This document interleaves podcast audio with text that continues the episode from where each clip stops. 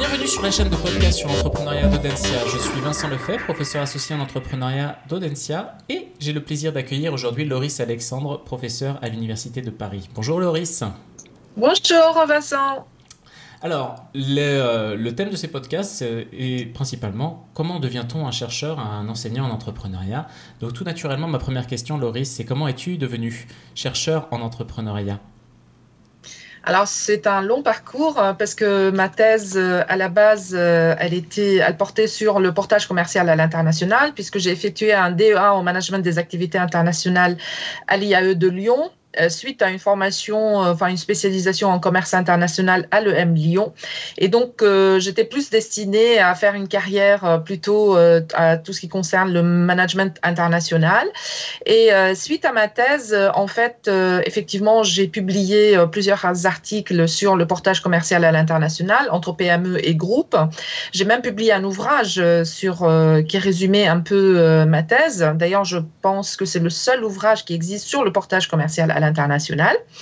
Et euh, ensuite, euh, j'ai eu la chance d'avoir une, expérience de détachement auprès du ministère des Affaires étrangères, euh, donc euh, à l'international, où j'ai été détachée à l'Université française d'Égypte.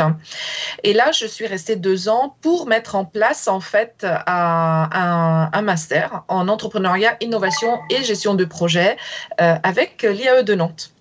et, c'est là où en fait j'ai commencé à m'intéresser un peu de plus près à l'entrepreneuriat. Et comme j'étais sur place et que j'ai j'ai vécu euh, avec des femmes entrepreneurs euh, en Égypte parce que les, les femmes égyptiennes éduquées euh, que j'ai pu rencontrer, par exemple, à l'université ou dans, dans, mon entourage, elles étaient vraiment très entrepreneuriales.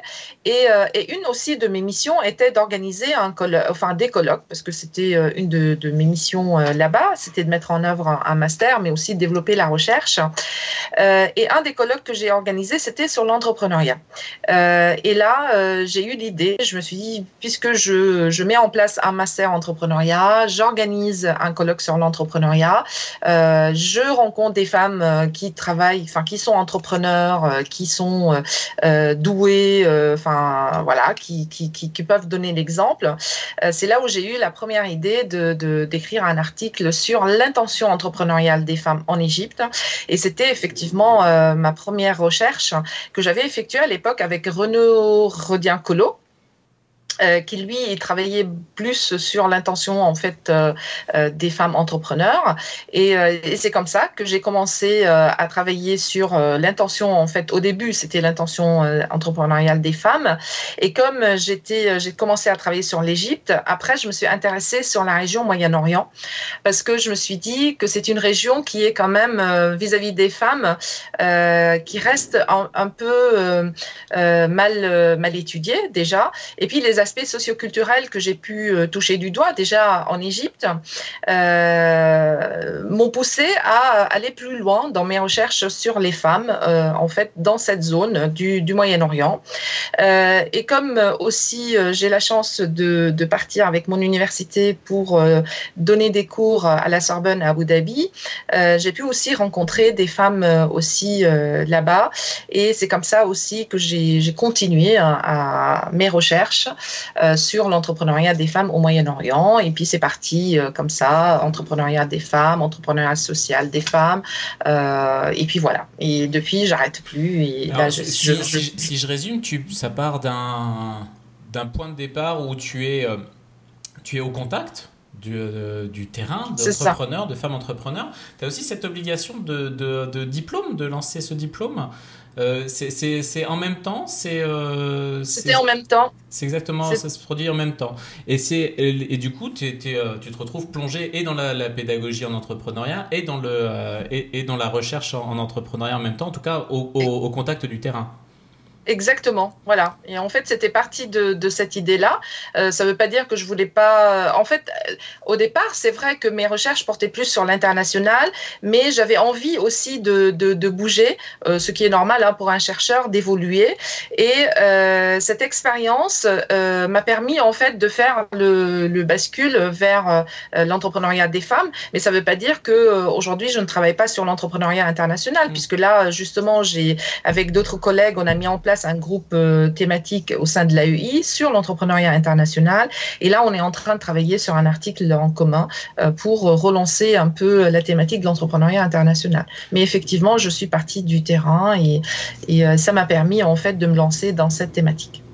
D'accord, donc l'AEI, l'Académie de l'entrepreneuriat et de l'innovation, dont, tu, dont tu fais partie.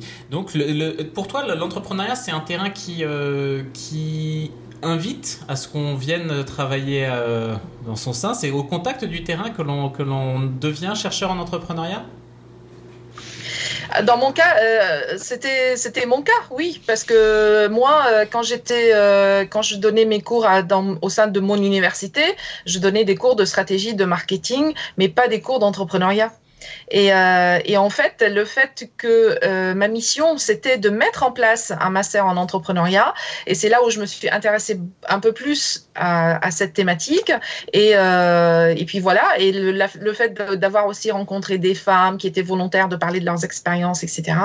Voilà, en fait, c'est ça qui a fait. Mais ça a marché pour moi. Ça peut marcher ou pas pour d'autres collègues, hein, mais il fallait, il, faut aussi avoir la volonté hein, de travailler sur l'entrepreneuriat Bon, j'étais pas très éloignée de mes thématiques auparavant, parce qu'avant, je travaillais sur la PME et euh, les stratégies de développement des mhm. PME.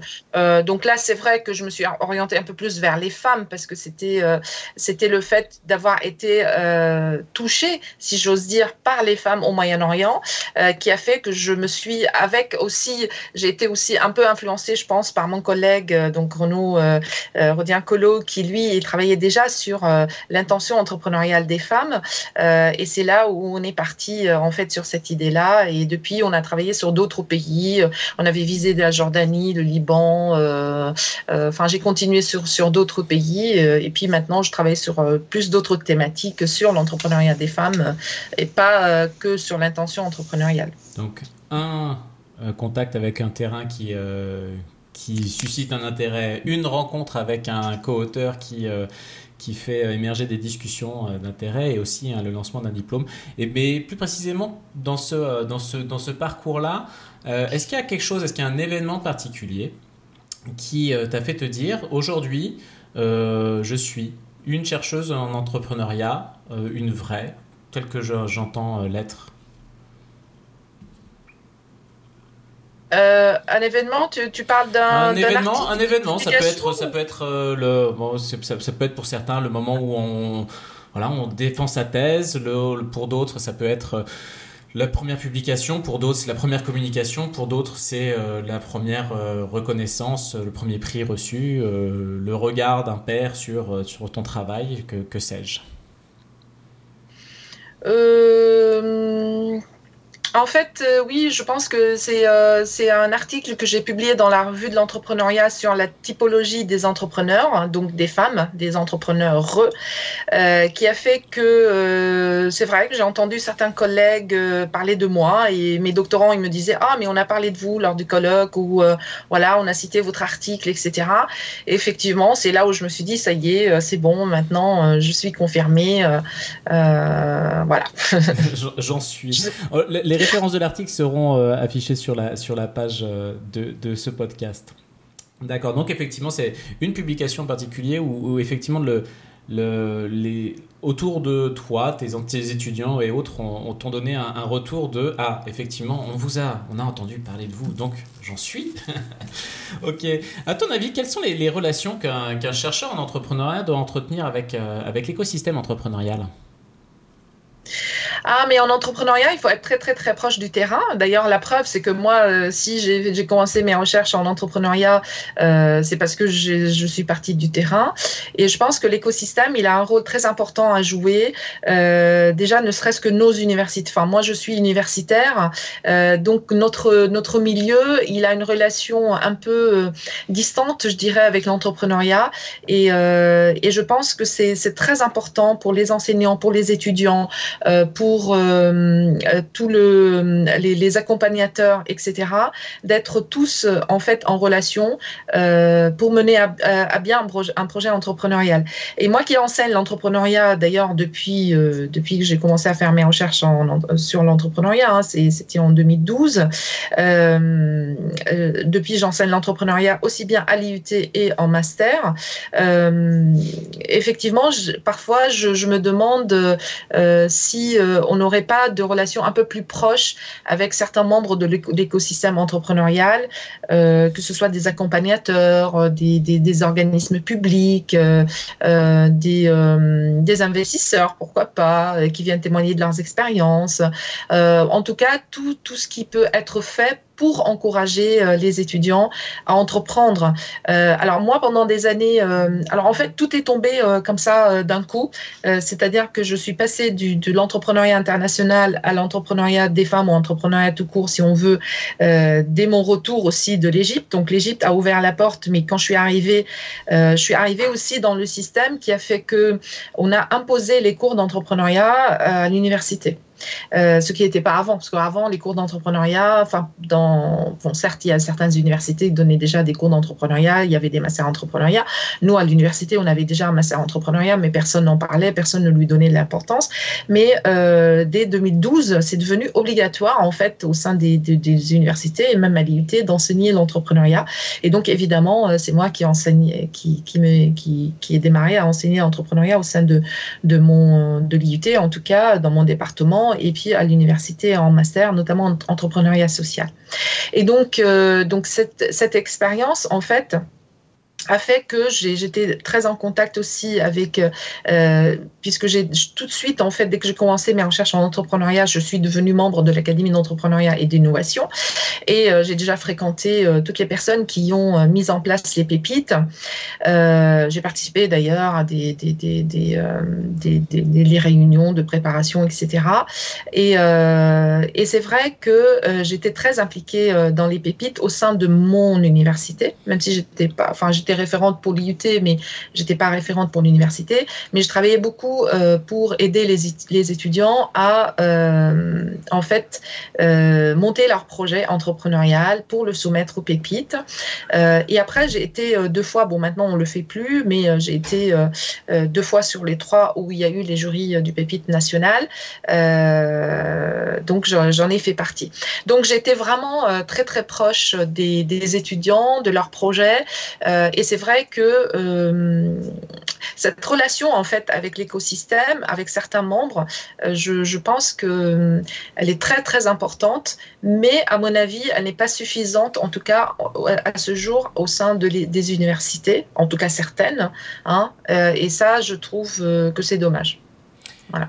Ok, si je vais, je essayer de prendre un autre angle pour apprendre à, te découvrir et par l'angle de la lecture. Si je devais lire euh, du Loris Alexandre. Euh, quelle serait la lecture que tu me recommanderais pour commencer? Alors euh, oui, peut-être l'article dont j'ai parlé tout à l'heure, l'article de référence sur la typologie en fait des entrepreneurs euh, parce que jusqu'à présent, il y avait en fait beaucoup d'articles euh, sur euh, les caractéristiques des, entrepreneurs, mais hommes. On parle parfois des femmes en disant oui, elles sont différentes, etc. Mais il n'y avait pas une réelle typologie, je dirais, exhaustive des femmes entrepreneurs. Et grâce à cet article, en fait, qui est basé sur une revue de littérature, hein, c'était pas une étude terrain, j'ai pu démontrer qu'effectivement, on peut avoir une typologie des femmes entrepreneurs et, euh, euh, qui, est différente. Donc là, dans cet article, d'ailleurs, je parle qu'effectivement, on peut parler d'une typologie genrée parce que dans cet article, je compare la typologie des femmes par rapport aux hommes, donc tout ce qui, existe déjà dans la littérature, et je démontre qu'effectivement, il y a une typologie genrée, et on peut parler de certains types de femmes entrepreneurs qui peuvent être très différents des hommes entrepreneurs. Voilà. Si je devais, euh, si tu devais nous, recommander un, livre ou un, article de recherche que, à ton avis, tout chercheur en entrepreneuriat devrait avoir euh, lu, ou en tout cas tout peut-être entrepreneur devrait avoir lu avant d'entreprendre ou avant d'entreprendre une carrière en tant que chercheur en entrepreneuriat, ça serait quel article ou livre? Euh, moi, je suis très influencée en fait par l'entrepreneuriat des femmes. Donc, du coup, euh, euh, Sarasvati, c'est une référence. Et tous les travaux sur l'effectuation, je trouve que c'est, très important pour tout chercheur en entrepreneuriat, déjà de comprendre ce que c'est que l'effectuation, les enjeux de l'effectuation. Et pourquoi c'est important en entrepreneuriat Parce que c'est effectivement, on, compare un peu avec la causalité ou, ou tout ce qui est lean, etc. Euh, même si moi, quand j'enseigne à mes étudiants et qu'on travaille sur un business model, je travaille sur tout ce qui est causal. Euh, mais en recherche, je pense que l'effectuation, c'est très, très important. Une fois qu'on a compris l'effectuation, on peut comprendre tout ce qui se passe autour de l'entrepreneuriat, parce que l'effectuation, ça prend en compte l'incertitude, enfin, ça prend en compte quand même beaucoup d'éléments. Et donc, les travaux de Sarasvati, euh, elle a aussi euh, publié un, ouvrage en 2008, je crois, qui est intitulé, je vais chercher Elements of Entrepreneurial Expertise. Et c'est ça a été publié en 2008 et c'est un ouvrage euh, en fait qui couvre non seulement l'effectuation, euh, mais il parle de ses travaux avant euh, sur l'entrepreneuriat hein, de façon globale, pas seulement sur l'effectuation et de, de, des travaux futurs à, mener, de tout ce qui tourne autour de l'entrepreneuriat, ce qui a été fait, ce qui a été pas fait. Donc moi je trouve que c'est un ouvrage référence. D'accord, très bien. Donc, on commençons pour euh, commencer. Commençons par Sarasvati. C'est un excellent point de départ. Quels sont, à ton avis, pour toi, les, euh, sujets chauds euh, du moment pour la recherche en entrepreneuriat? Euh, il y en a plusieurs en fait. Euh, là, c'est très très à la mode de l'entrepreneuriat des femmes justement. Donc, euh, il y a un engouement important. on se rend compte effectivement que l'entrepreneuriat des femmes c'est un champ qui n'a pas été très couvert. il y a l'entrepreneuriat familial aussi, qui, euh, qui, qui, qui, prend aussi de l'ampleur, euh, qui se développe aussi beaucoup. Euh, il y a l'éducation entrepreneuriale qui grâce en fait aux pépites, je pense, ça aide ou ça pousse les chercheurs euh, à travailler sur euh, l'éducation entrepreneuriale. Mais c'est aussi, je pense, une problématique internationale parce qu'on on voit de plus en plus maintenant des numéros spéciaux dans les revues euh, anglophones sur euh, entrepreneurial, education. Après, bon, il y a d'autres d'autres thématiques, hein, bien sûr, l'entrepreneuriat international qui qu'il faut qui, qui redémarre. Enfin, on on en parle, mais c'est moins. Euh, enfin, il faut, faut le développer. Euh, tout ce qui concerne le territoire et l'écosystème, bon, ça aussi, euh, je pense que c'est toujours à la mode, même si on a, ça fait des années qu'on parle d'écosystème, de de l'écosystème, du territoire. mais ça reste, je pense, c'est une thématique à la mode. il y a une thématique qui moi m'intéresserait parce que moi, ma première, enfin ma première thèse, enfin ma thèse, elle a porté un peu quand même sur une forme d'intrapreneuriat et, et c'est un, c'est un sujet qui, je pense qu'il faut développer. Et, euh, euh, pour l'instant, il n'y a pas encore beaucoup de chercheurs, en tout cas en France, qui travaillent sur l'entrepreneuriat. Et je pense que c'est euh, c'est un sujet d'avenir. Bon, moi, j'ai une doctorante qui travaille sur, le sujet, mais il n'y a pas vraiment beaucoup de, de chercheurs. Je sais que la FNEJ, je pense qu'ils ont lancé un observatoire sur l'entrepreneuriat, mais je ne sais pas si ils ont reçu beaucoup de, de propositions, enfin en tout cas de chercheurs qui souhaitent travailler sur l'entrepreneuriat donc beaucoup de, sujets chauds, entrepreneuriat féminin, entrepreneuriat familial. Euh, tu évoquais l'entrepreneuriat international toujours dans les, écosystèmes. Mais le petit, euh, ton petit favori de, qui, tu penses qu'il y a du potentiel dans les, dans les années à venir, l'intrapreneuriat? Je vais, viens le, le, moment de la question baguette magique, Loris. Je te ma baguette magique que j'aimerais être euh, fonctionnelle. Je te la prête. Et si tu devais changer quelque chose dans l'écosystème entrepreneurial ou, euh, ou, dans le, ou dans le monde académique, en entrepreneuriat ou en général, qu'est-ce que ça serait? Ouais, c'est une question difficile. Euh, ouais. Hmm. Euh, peut-être au niveau universitaire, euh, enfin académique, académique euh, peut-être que je trouve que certaines universités sont encore en retard par rapport à l'apprentissage de l'entrepreneuriat, où il faut qu'il soit un peu moins, un peu moins académique et plus, plus lié à des projets, etc., en lien avec des, des, des, des parties prenantes qui font partie de l'écosystème qui est autour de l'université, la région, etc., de faire participer euh, euh, d'autres acteurs. Euh, et c'est ce que j'essaye maintenant, parce que désormais je suis co-directrice du master entrepreneuriat au sein de mon université, et, j'essaye de, de, de, d'avoir des partenariats avec la maison des entrepreneurs, avec d'autres acteurs, parce que je, pense, je trouve que c'est très important pour un étudiant qui étudie l'entrepreneuriat de comprendre que c'est pas une matière académique, c'est pas des mathématiques. Hein, on, on a une formule, on l'applique et puis on a la bonne réponse ou la mauvaise réponse. Euh, c'est un, un travail d'équipe. Il faut travailler avec d'autres personnes à l'extérieur. Il faut exposer ses idées. Euh, euh, donc voilà. Donc effectivement, si j'ai, une baguette magique pour tout changer, je changerais peut-être le système éducatif à l'université, dans, dans certaines universités, pour que ce soit plus ludique, plus pratique. voilà. moi, je fais, je, fais beaucoup de d'échanges Erasmus et, euh, récemment j'en avais fait un avec la Finlande qui enseigne l'entrepreneuriat et par exemple lors de cours d'entrepreneuriat ils amènent des étudiants euh, en voyage en train euh, et ils partent ils traversent toute la Finlande et ils ont des étapes et par rapport aux étapes où ils vont s'arrêter ils vont travailler sur une idée ou une étape du business model etc et moi je trouve que nous enfin en tout cas moi dans mon université c'est impossible à faire. Déjà il y a, il y a le budget il y a les, la, la sécurité, les assurances. Enfin, c'est très compliqué et je trouve que c'est dommage qu'on n'a pas cette liberté euh, de pouvoir euh, travailler sur des, projets en taille réelle et puis, euh, et puis de, sortir au-delà de, au-delà de, des cours en amphi. Et même si moi, je fais travailler quand même mes étudiants sur, des projets, mais aller au-delà de, de en fait, de pouvoir donner envie aux étudiants de travailler sur un vrai projet entrepreneurial euh, en sortant de, de, l'ordinaire, si j'ose dire. Voilà, faire quelque chose d'extraordinaire, voilà.